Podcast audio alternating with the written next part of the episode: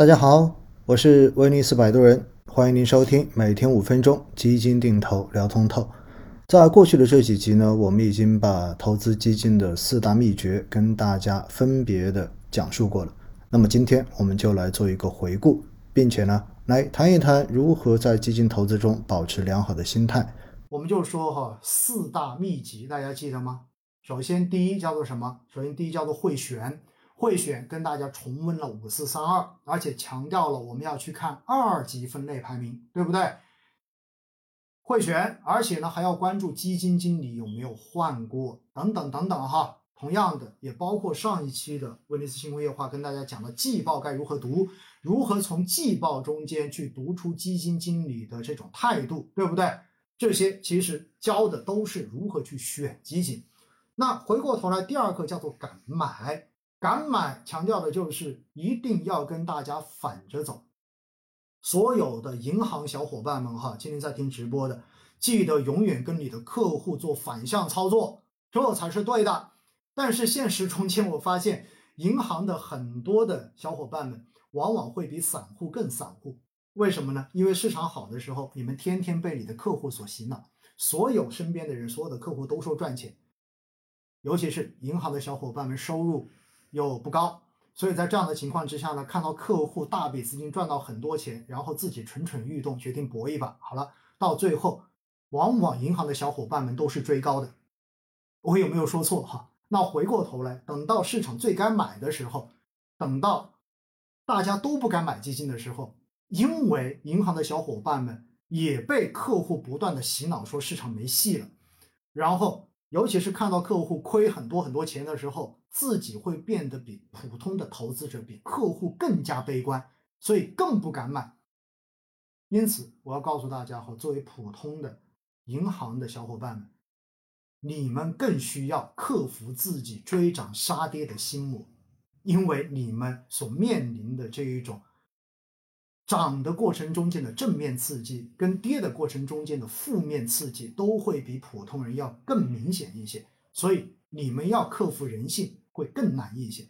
真的是这样子的一个结果哈。所以呢，大家一定记得。然后第三条叫做能拿，也就是匹配你的这个资金能够使用的期限来选择产品，而且更重要的是，如果你要投资高风险、中高风险的偏股型跟股票型基金。至少有三年到五年的投资维度，这样子才能真正的做到买对了产品之后能够赚到钱，而不是买了赚钱的产品，最后基金赚钱而你不赚钱，这是非常痛苦的事情。而第四条叫做什么？叫做善卖，也就是给自己设定好止盈线，不要过于贪，拿到合理的收益，我们只吃。鱼中间那一段最肥美的就应该心满意足了。任何想要把整条鱼吃完的人，到最后往往都会变成追涨杀跌，好不好？好了，那我想呢，我看时间哈，哈，九点过三分，果然我是话痨啊，一个小时的时间这么聊的天也这么聊过去了，也希望今天晚上的这一个前面的二十分钟跟大家讲最近市场的一些热点跟背后的原因。后面这四十分钟跟大家重新回顾了一下关于投资基金的整个过程，然后几个要诀，希望能够对你们有所帮助，也希望能够让你们的心情哈变得更平复一些。其实我也知道，从过年到现在，大家尤其作为基金投资人的心情可能都不太好，因为绝大多数人买的都是主投消费的这些基金。而恰好这些板块本身估值又过高，估值过于拥挤，因此呢，在过年之后其实调整幅度是蛮大的。而四月份好不容易这些抱团股的话有了一波回暖之后，没想到五一开市之后又受到外围的影响，造成这些板块又开始出现了比较明显的回调。